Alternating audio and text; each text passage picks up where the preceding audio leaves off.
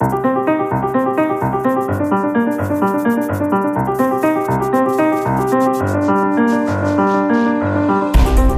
semana vamos andar à roda de dois temas, os atentados de Paris e o impasse político em Portugal. Antes desses assuntos que têm dominado a agenda dos últimos dias, passamos eh, primeiro pelas escolhas dos pares. Maria Lourdes Rodrigues eh, decidiu trazer eh, para este primeiro momento de conversa a notícia sobre eh, a fuga ao imposto sucessório, um imposto que nem sequer existe ainda. Não existe ainda, é verdade. Bom, muito boa tarde. Hum, gostava, estes temas hoje fogem um bocadinho da agenda uh, política que está muito dominada, seja pelas questões de Paris, seja pelas questões do, do, do novo governo, mas ainda assim uh, têm aparecido notícias, umas mais preocupantes que outras, às quais importa ir dando uhum. atenção, na minha opinião. E a notícia do Expresso dizia fortunas já começaram a, a, a fugir ao novo imposto do PS. Um, Bom, uh, vamos lá ver, pagar impostos é um imperativo, é um imperativo legal e moral também. Ninguém gosta de pagar impostos, todos sabemos isso, uh, mas eh, todos pagamos impostos e não apenas pelas sanções legais a que ficamos sujeitos se não fizermos, como também progressivamente os cidadãos vão compreendendo que sem impostos, eh, ou melhor, que com os seus impostos podem ter acesso aos serviços de saúde, aos serviços de uhum. educação, às estradas, às infraestruturas que são eh, construídas, à segurança, também tudo isso é para a coisa. E a compreensão progressiva de que é, é, é disso que estamos a falar quando falamos de impostos, faz com que a maior parte das pessoas, de facto, não fuja aos impostos e pague os seus compromissos. O que a mim me choca é uma certa dualidade de critérios. É que se aceite como normal uh, práticas deste tipo, que não haja uma condenação, mesmo sendo legais, que não haja uma condenação moral. Uh, e até uma condenação do ponto de vista do funcionamento das sociedades, porque uh, também tem que ver com a, a, questão do mérito no hum. funcionamento das sociedades. Uh, e, portanto, choca-me que no mesmo, no mesmo, na mesma conjuntura em que a máquina fiscal desenvolveu uh, mecanismos muito agressivos, por vezes até no limite do que é aceitável, para a cobrança de impostos, onde, ele, onde, onde é fácil fazê-lo, os pequenos cabeleireiros, os taxistas, os restaurantes, os funcionários públicos, os, os trabalhadores por conta de outrem, e, e, e, se, e se faça um grande, uh, se tenha muitas vezes uma grande indignação quando há fuga aos impostos uhum. destes segmentos e setores da sociedade portuguesa e depois se aceite com naturalidade outro tipo de fuga aos impostos das pessoas que mais podem, que podem pagar a contabilistas, a juristas, a fiscalistas, até podem mudar o nome da fuga aos impostos, chamando-lhe planeamento fiscal e, outros, uh, uh, e outras coisas do mesmo tipo. E, portanto, choca-me esta dualidade de critérios, num, sobretudo num momento tão difícil para a sociedade portuguesa. É evidente que o imposto sucessório, que o PS ainda está a estudar, tem que ter em consideração uh, o efeito eh, desse imposto sobre, por exemplo, a transmissão à herança de, eh, de, das empresas, empresas industriais. Não pode um imposto sucessório inviabilizar uh, o funcionamento de uma empresa. Isso significa emprego, isso significa crescimento económico. Uhum. E, portanto, ele tem que ser diferenciado. Mas aquilo, uh, a notícia não relatava os problemas que o imposto sucessório pode uh, colocar de novo a segmentos da população que trabalham, que são os empresários que uh, uh, efetivamente têm que fazer funcionar as suas empresas e, e, pode, teoricamente, o imposto sucessório, em alguns casos, inviabilizar o seu funcionamento. Mas não é disso que estamos a falar. Estamos a falar de outro tipo de ativos, estamos a falar de outro tipo de propriedade, propriedade imobiliária, etc., que, na minha opinião, não há nenhuma razão para sermos tolerantes, digamos assim, com, com estas situações. Mota Amaral decidiu trazer eh, para esta primeira parte do Paz da República a chegada dos primeiros refugiados sírios a Portugal. Foi um acontecimento que passou um pouco despercebido no meio da confusão em que hum. vivemos, mas é significativo. Corresponde à mobilização que eh, na sociedade civil se verificou a propósito da questão dos refugiados. E esta mobilização, da qual eu falei na última vez que estive aqui neste programa, é, torceu mesmo a uma atitude reticente inicial do governo em Portugal e nos outros países. Ora bem, a chegada dos primeiros refugiados sírios uh, ao VAR, o relato que a comunicação social fez tinha tons verdadeiramente comoventes. Aqui surgem as nossas melhores virtudes da hospitalidade. Uhum. E as pessoas que chegam são acolhidas e bem acolhidas eh, e, e sentem-se bem, sobretudo porque fogem de condições absolutamente horríveis eh, de sobrevivência. Eh, e aqui encontram braços abertos. Isto é muito saudável, é um sinal de que a nossa sociedade mantém vivas as suas características tradicionais e que este Fundo Comum de Humanidade é suscetível de ultrapassar mesmo os problemas que existem de, de diferenças de cultura, porque a integração dessas pessoas em Portugal não vai ser fácil, não se terminam a língua, aprender a língua para começar, mas que certamente o farão eh, e, e vamos eh, ter eh, exemplos certamente bem-sucedidos. Essa é a minha confiança. Em todo o caso, o que se verifica é que esta, esta grande vaga de refugiados está causando sérios desgastes para a Europa fora, tarda uma resposta europeia. A resposta europeia está a ser sabotada neste momento, até a pretexto desses últimos acontecimentos de Paris, e eh, conforme calculou já um editorialista, eh, pela velocidade até agora alcançada na, no acolhimento destes refugiados, serão precisos mais de 6 mil anos para resolver uhum. o número de pessoas que foi decidido acolher. Ora, isso é sinal de que uh, é preciso um, uh, sublinhar e apoiar as posições positivas que surgiram, desde logo, e a chanceler alemã foi muito significativa, eh, causando grandes problemas internos e grandes desgastes na opinião pública, eh, mas, e, condenar as posições negativas, nomeadamente do governo húngaro, que agora até anuncia que vai impugnar perante o Tribunal a resolução sobre o acolhimento dos, dos refugiados, dando um sinal que depois repercute nos países de rejeição destes uh, refugiados. É uma rejeição que não é humana que não corresponde aos bons princípios fundamentais da União Europeia. Mota Amaral, Maria Luz Rodrigues, fazemos aqui uma primeira pausa, regressamos já daqui a pouco com os temas centrais.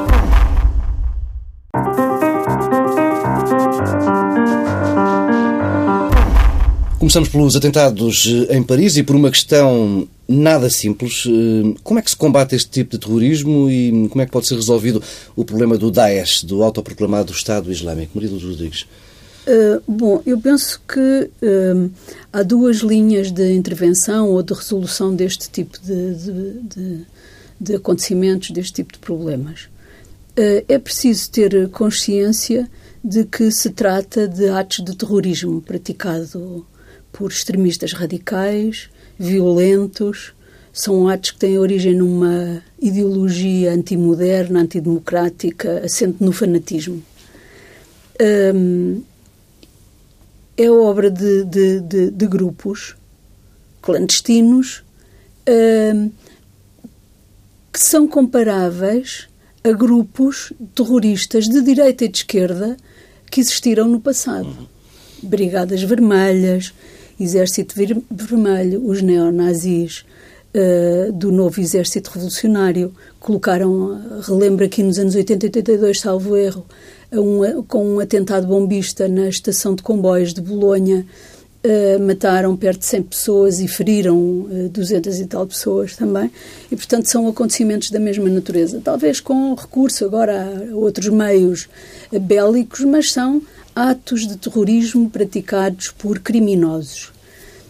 E há um combate que é necessário fazer no interior dos países, nos países da Europa, que, onde eles se localizam e uhum. atuam, que, na minha opinião, deve ser feita, deve ser feito esse combate com as regras do Estado de Direito. São criminosos e é como criminosos que têm que ser tratados. Já tenho ouvido fazer paralelismos com os problemas uh, com os problemas de integração falhada que deram origem a motins em Londres e em Paris aqui há uns anos, na minha opinião, não tem nada a ver. Isto não são centenas de jovens na rua, isto são grupos de meia dúzia de jovens, mais ou menos jovens, que atuam de uma forma violenta sobre uh, civis, sobre uh, os espaços de socialização e de convívio normais. Não, não são comparáveis aos motins. Os motins têm uma outra origem, é um outro problema. E confundir os problemas do terrorismo com os problemas de integração falhada ou com outro tipo de problemas é uma ofensa aos imigrantes, é uma ofensa a todo o esforço que os países fazem de acolhimento de imigrantes e de refugiados. E, portanto, na minha opinião, devíamos ser muito vigilantes nessa distinção. Não é a mesma coisa, são criminosos, devem ser tratados como, tratados como criminosos, seja qual for a sua origem uh, religiosa, étnica. É, é, na minha opinião, indiferente, porque já vimos este fenómeno no passado, tanto à esquerda como à direita, e o que aqui está em causa é mesmo o fanatismo e a cegueira uh, uh, ideológica. Por outro lado, aquilo que temos é que estes criminosos têm o apoio e o incentivo de um Estado acabado de formar, que é um Estado também ele terrorista, autoritário, que espalha o terror e que se afirma também pelo terror junto das suas populações. Aliás, os refugiados que estamos a receber fogem justamente deste Estado totalitário. E aí a intervenção é com a guerra, não tenho dúvidas sobre isso, porque apesar de tudo, é, pode-se considerar que é, um, que é um ataque de um outro Estado sobre um, uh, eh, os Estados da, da, da, União Europeia e uh, são os mecanismos bélicos habituais. Agora, vejo com grande preocupação que se misture que não se distinga, não se faça a distinção e acabe por se usar uh, os mecanismos da guerra, mecanismos bélicos no interior dos países uh, democráticos e do espaço da União Europeia uh, e se confundam esses dois, dois planos e modos de intervenção. Montabral, a mesma questão, como é que se resolve este, este problema? A primeira vinha de ação é a integração destas comunidades de onde procedem os uh, radicais eh, porque eles, eh, pelo que se tem visto agora até nos últimos dias, são mesmo já nascidos na, na Europa. Eh, simplesmente não se identificam. E eu tenho eu próprio comprovado em outras em que estive em França, conversando com os taxistas, parte dos quais são de, de países do norte da África, pergunto Uh, onde é? Resposta. Uh, sou argelino, marroquino, o tunisino. Depois, ao longo da conversa, verifico que era já nascido em França, eh, em Estrasburgo, nos arredores de Paris, onde fosse. Um, é aqui um fenómeno complexo. Uh, pensei que é bom não meter as raízes e até uh, tenho verificado, já no outro plano e com imigrantes portugueses, como é saudável que nós nos revejamos eh, nos nossos, nas nossas comunidades imigrantes e eles se revejam no seu país de origem, mesmo até os da segunda geração. Mas há um esforço de é, enquadramento e de integração que certamente é, é prosseguido, mas que falha em qualquer ponto. É, além disso, nós não podemos ignorar que esses grupos radicais, neste momento, invocam uma motivação religiosa falsa, sem dúvida, mas eles invocam-na. E isso não pode ser ignorado.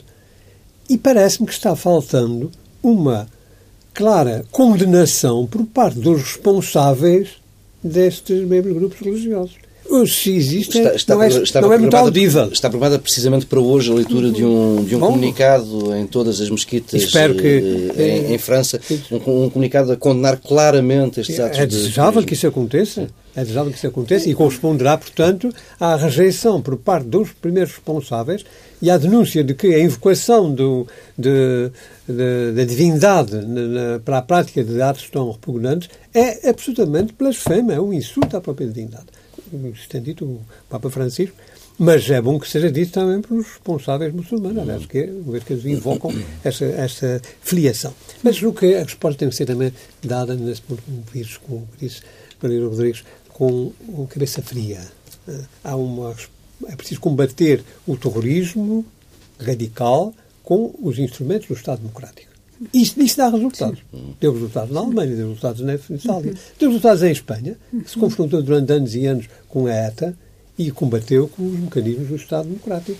no principal exageros, mas a partir da altura em que se estabeleceu a democracia na, França, na Espanha, com toda a clareza. Mesmo os, os autores, os responsáveis do atentado de Madrid, foram os atentados mais sangrantos que se verificaram nesses últimos anos, também foram combatidos com os mecanismos do Estado Democrático, foram levados a tribunal, aqueles que sobreviveram aos confrontos com a polícia, mas é tal história. Quando eles disparam sobre a polícia, não podem ficar à espera que, os, que a polícia não dispare sobre eles. É, é, a guerra ao Estado Islâmico, há com certeza, é necessária, está visto, está em curso, aliás. Uhum. O que falta é ir pôr as botas no terreno, Exato. como se diz, não é? Esse é o tal problema uhum. e que ninguém quer fazer, não é? Uhum. Repare-se que eh, o governo francês já avançou com esta declaração, estamos em guerra. Por acaso, devo confessar que me deixou assim um certo amargo de boca ao lembrar a mesma declaração de, feita pelo presidente americano quando foi de, de ataque às Torres Gêmeas. Eh, sou, a partir de agora, um presidente de guerra. Não? As consequências foram tão dramáticas que espero que não se fiquem neste caso. Mas já se invocou o Tratado de Lisboa. Eh, o, tratado, o artigo 5 do Tratado de Washington, o Tratado da NATO, não vale a pena invocar, porque neste momento a NATO já lá está no, combate ao, ao Daesh na, na, Síria, com os bombardeamentos, e agora até a Rússia também entra em cena, em uhum. retaliação do atentado contra o seu avião. Há, portanto, uma conjugação que uh, é. Eu quero assinar que o Canadá anunciou que vai retirar-se uhum. tinha anunciado, agora com o novo Primeiro-Ministro, não sei se modificará a sua posição, face a últimos acontecimentos, mas uh, esse dado existe. Portanto, há de facto dois planos onde é preciso intervir. No plano interno, é os mecanismos do Estado Democrático, é o combate ao terrorismo. Uhum. Qualquer que seja, tem que ser combatido. É um crime contra a humanidade. E isso não pode ser eh, ignorado de qualquer maneira. E é um, uma rejeição do nosso, das nossas sociedades de liberdades e de direitos do homem. Uhum. Ora, eh, isto é o, o, a essência do nosso viver eh, na Europa, na, na América eh, do Norte, e disso não, não queremos de forma nenhuma abdicar. Eu, eu tenho alguma dificuldade em acompanhar o Dr. Mota Amaral no, no que respeita à, à identificação como causa do terrorismo as falhas de, de integração de imigrantes. Uh, e, e, até as referências à, à, religião. Eu acho que os terroristas podem invocar todos os argumentos. Os membros das Brigadas Vermelhas também eram italianos, também eram europeus, hum. também tinham nascido e não deixaram de ter uma ideologia e uma orientação, um sectarismo e um fanatismo que os levou a praticar atos muito semelhantes. Se fosse hoje, provavelmente usavam os mesmos meios e faziam os mesmos ataques bárbaros. E, portanto, eu acho que na realidade nós beneficiamos se tentarmos isolar estes grupos criminosos uh, e os analisar por si e não, eh, porque são fenómenos que sempre existem nas sociedades, infelizmente, Uh, e se os confundimos com os problemas da imigração, isto não são milhares, de nem dezenas, nem sequer, nem sequer centenas de imigrantes de segunda geração a praticar estes. Nós encontramos, aliás, uh, diferentes perfis de criminosos deste tipo. São fanáticos, é gente fanática que sempre existirá, independentemente da sua origem uh, étnica, da sua origem religiosa. É evidente que depois tem o argumentário uhum. para justificar a sua ação. E neste caso, o argumentário é religioso. Infelizmente, infelizmente para nós, Antes, em outros grupos, o argumentário é de outro tipo, mais de natureza política, mas isto são uh, criminosos políticos e eu não confundiria com outro tipo de. Tenho alguma dificuldade, porque acho que isso é mau para os próprios imigrantes e é mau também do ponto de vista analítico, porque não nos ajuda a compreender o que é necessário fazer num caso e no outro, e são coisas muito diferentes. Portanto, sublinho só aí essa divergência, porque Uh, de facto, uh, insisto, na minha opinião, devíamos tentar separar. De forma breve, até podemos passar para, para outro tema, uhum. mas não, não queria deixar de, de, passar aqui por um, outro, por um outro tema, que é a questão da tensão entre a liberdade, entre as liberdades e a, e a segurança. Sabemos que a França está em estado de emergência e há de continuar uh, durante um bom tempo. Schengen está, na prática, suspenso no coração da Europa eh, e há algumas liberdades, eh, limitações às liberdades individuais. Eh, como é que vem esta, esta tensão, Mota Amaral? Bom, é natural. No seguimento de acontecimentos de tal gravidade, é preciso tomar providências e algumas das regras sobre o respeito às liberdades cívicas incluem também a previsão das suas limitações em casos de emergência, como é o caso. Uhum. E julgo que isso mesmo também passa na, nas leis portuguesas, porventura acontecer qualquer problema grave em Portugal, também há regras já estabelecidas sobre quais são as uh, limitações ao funcionamento do esquema normal das liberdades e, cívicas que uh, terá de ser aceito no período temporário em que se mantiver essa, essa situação. Isso é perfeitamente compatível com os mecanismos do Estado Democrático. Não julgo que se traduza numa uh, dificuldade para a democracia enquadrar essas medidas especiais de emergência em face a situações de emergência também. Uhum. É, é, estou de acordo com o que diz o Dr. Mota Amaral. De facto, a, a, a, tentação pode ser grande de suspender uh, o Estado de Direito para resolver o problema do terrorismo uh, interno, mas, na minha opinião, uh, o terrorismo deve ser combatido com as regras do Estado uhum. de, de, Direito e não contra. Vamos ver, estes terroristas têm um ódio visceral uh, à democracia, uh, têm um ódio visceral à forma como se vive nos países democráticos e no Ocidente. e querem destruir, sobretudo, os regimes democráticos uhum. e a democracia, como aliás os, os anteriores grupos terroristas o quiseram fazer, Brigadas Vermelhas, o que for. Um, eles podem conseguir ganhar de duas formas. Podem conseguir destruir a democracia de duas formas. Ou ganhando, ou fazendo com que estes países suspendam a democracia. E, e disso temos que ter consciência, de que há limites às, à criação de, de, de, de suspensão de regras, de funcionamento do Estado de Direito. Eu vejo com grande preocupação a, a, suspensão das regras do espaço Schengen, porque não sei o que é que vamos. Que é que não sei o que é que isso, se ganha com isso e perde-se muitíssimo. Uh, como também não vejo o que é que se ganha com a suspensão dos progressos tão poucos, tão reduzidos que já se tinha feito no que respeita ao acolhimento de, de refugiados, e é tudo isso que pode estar, que pode estar em causa com a suspensão de, de, de, regras democráticas, abertas, de cosmopolitismo que caracterizam uh, os nossos países e que os terroristas odeiam e que o Estado Islâmico odeiam e que quer justamente destruir hum. isso. E vamos ver se não lhes damos essa vitória, não é? Essa vitória. Vamos eh, avançando, passamos para os dias de incerteza e de impasse na política caseira. Há mais de uma semana que o governo da coligação PSD-CDS caiu. O Presidente da República tem estado a ouvir personalidades, associações, instituições. Eh, hoje, por exemplo, o dia foi dedicado a ouvir banqueiros. Nos últimos dias, o Presidente da República tem dado sinais contraditórios sobre qual a saída para a crise, eh, mas há, no meio desta incerteza, uma certeza. O Presidente parece não ter pressa. Sabendo que estamos já para lá do meio do mês de novembro e continuamos continuamos sem orçamento do Estado. É compreensível, e começo por cima, Amaral, é compreensível este plácido, plácido ritmo a que Cavaco Silva vai tentando resolver a crise? Parece-me que começa a ser de difícil compreensão. Há um dado inquestionável. O Governo viu o seu programa rejeitado pelo Parlamento, conforme as regras estabelecidas na Constituição, e, portanto, está demitido em conta sem gestão. Já começa a haver reclamações europeias pelo facto de não ter sido apresentado o projeto de orçamento conforme eh, está disposto.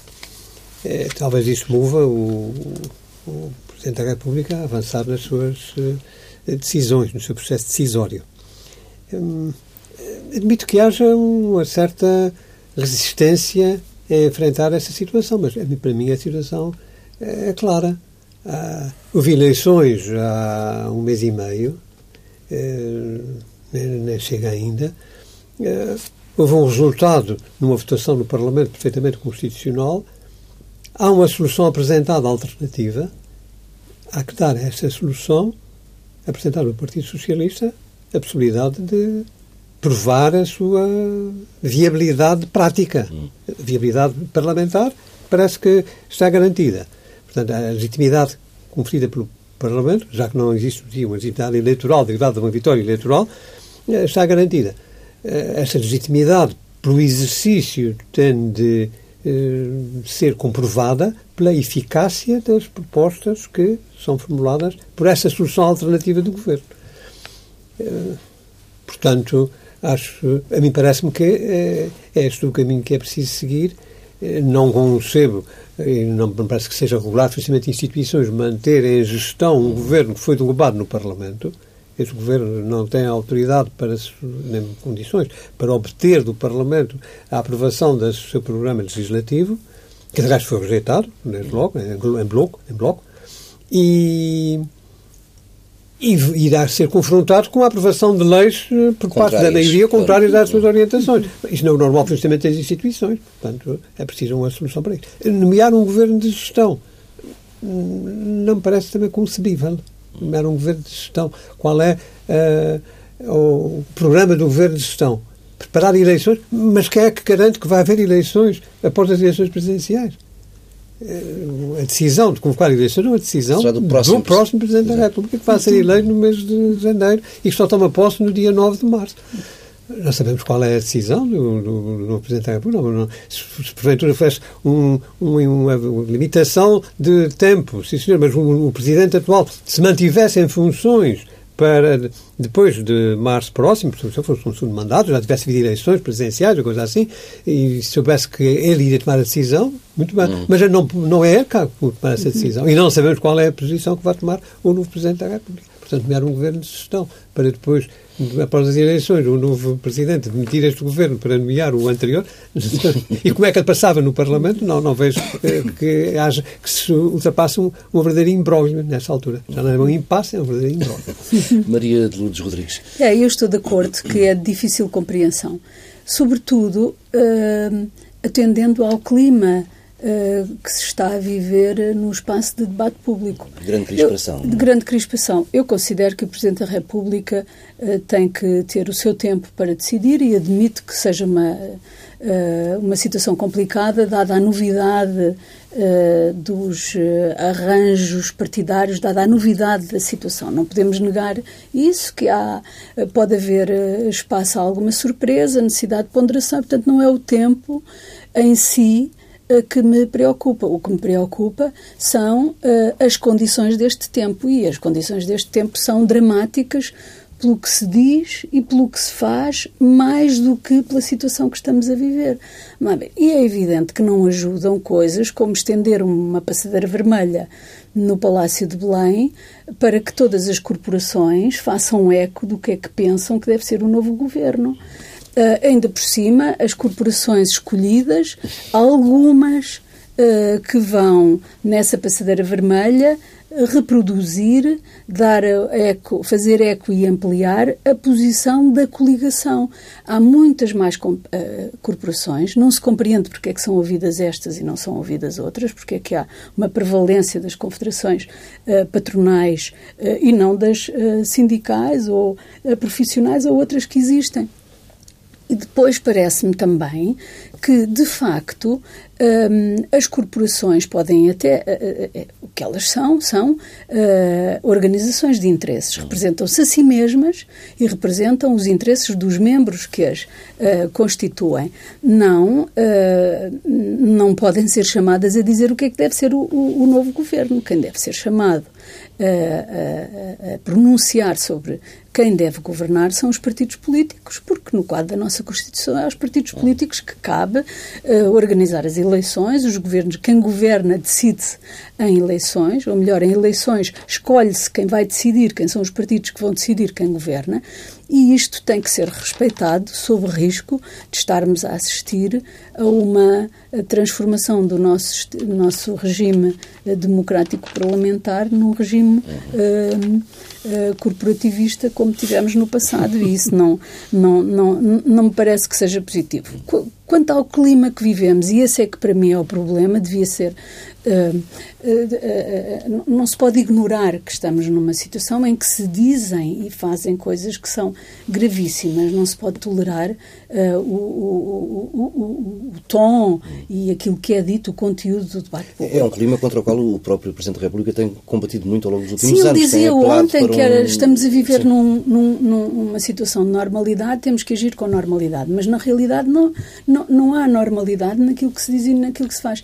Eu, um pouco cansada do que eu via chamar aos acordos do PS geringonça, pífio, eh, fraudulento, eu sei lá, monstruoso, absurdo, acabei por uh, ir fazer um exercício de comparação dos acordos da, da, da, da coligação, 2011 e os dois de 2015, e os acordos do, do PS. E, e, e são uh, coisas normais. Uh, são bastante diferentes entre si, evidentemente, mas, no fundo, resulta o quê? Qual é a grande diferença? Nós encontramos nos acordos da coligação, são acordos de poder, sobretudo, celebrados entre entre, entre partidos que são muito próximos, muito idênticos entre si, um, e, portanto, têm uma natureza que é de garantir, incidem sobre mecanismos que garantam que se mantêm em governo e que se mantêm no uhum. poder, que a coligação não colapsa. Uh, no caso dos acordos do PS, é de são de natureza diferente, são mais programáticos, incidem sobre o conjunto de medidas e de ações que têm que ser tomadas uhum. no, no, no próximo governo. Uh, e esta distinção resulta do facto do PS e os partidos com quem estabeleceu os acordos são, serem muito diferentes e, portanto, necessitam de se pôr de acordo sobre um programa, dado que os programas são muito diferentes. Portanto, temos acordos de incidência uh, mais um, política para uh, preservar as condições de governabilidade e as condições de poder, e temos acordos que são programáticos que incidem sobre o que deve, o que deve ser feito. Agora, isto é tudo legítimo no quadro da nossa Constituição e quando olhamos para os países da Europa, nós encontramos esta diversidade. Nós encontramos, uh, quer dizer, eu diria que é mais normal haver acordos e, e, e coligações entre partidos diferentes do que idênticos, uhum. porque os partidos idênticos podem se fundir, aliás, como é quase o caso do PSD e do CDS, estão quase fundidos. Hoje não se distingue o que, é que são as linhas programáticas ou ideológicas de um partido e de outro. Um, e, portanto, aí justificam-se menos as, as, as, eh, os acordos mais programáticos do que no outro caso. Agora, um, eh, chamar, uh, insultar as pessoas que promovem este tipo de acordos, uh, desvalorizar uh, totalmente o trabalho uhum. que é feito, que é um trabalho significativo com insultos, com um nível de linguagem, querer a meio mudar as regras do jogo, então vamos alterar a Constituição. Quer dizer, isto é eh, de um uh, absurdo. Isto, isto que estamos a viver é que é de um absurdo uh, total. É evidente que as pessoas podem ter a sua opinião, podem não acreditar, uhum. podem uh, não uh, concordar, uh, podem ter dúvidas sobre a solidez. Tudo isso pode ser e têm direito a manifestar a sua, e não sou eu que estou a atribuir esse direito, têm um direito de, de, de manifestar a sua discordância. agora, coisa diferente é insultar, coisa diferente é uh, aquilo a que temos estado a assistir, não é preciso de, de reproduzir. Eu vou prevalecer-me do direito que o professor Maria Luís uh, conhece para uh, dizer que me parece haver uma certa fragilidade nesses tais acordos feitos pelo Partido hum. Socialista e os outros partidos, feitos assim um pouco à socapa, numa, sem qualquer eh, projeção pública, senão através de uma fotografia que não sabe exatamente como é que eh, veio a surgir. Nem conseguiram estar todos na mesma sala. Exato. Os têm que reconhecer que, sendo uh, possível e uh, compreensível esse tipo de acordos, eles apresentam-se perante a opinião pública como sendo acordos frágeis e não dão uh, a segurança que também seria necessário de que a solução apresentada pelo Partido Socialista e pelo Sr. António Costa é uma solução com pernas para andar, oh, para enfrentar o, os problemas o, o, que o país tem. Então vamos, lá comparar. É então vamos comparar com um, um, um, acordo sólido, que era o de 2011, celebrado entre o PSD e o CDS. Era tão sólido que, uh, mesmo assim, deixou espaço para uma, um, um, problema de instabilidade governativa que vivemos em 2013 com a admissão irrevogável hum. do uh, Ministro dos Negócios Estrangeiros. Mas temos que dizer que foi e ultrapassado aquilo... e permitiu Exatamente. que chegasse ao fim uh, o mandato da coligação. Sim, é verdade, mas não, é, não está na natureza dos acordos que se celebram eh, a, a, a, a, possibilidade de antever problemas. Eu acho que os problemas tanto podem acontecer com um uh, acordo que parece muito sólido, como com um que parece muito frágil. Só a execução dos próprios acordos é que nos permitirá, no final, dizer se finalmente o acordo era frágil ou se era sólido. Estar antes disso a dizer não, não vai acontecer. Bom, é, estamos, estamos todos a adivinhar, não estamos, Sim. na realidade, a fazer uma análise concreta do que, é que, do que é que vai acontecer. Estamos mesmo com o tempo uh, contado. Fechamos por aqui esta segunda parte de Paz da República. Regressamos já daqui a pouco com as sugestões.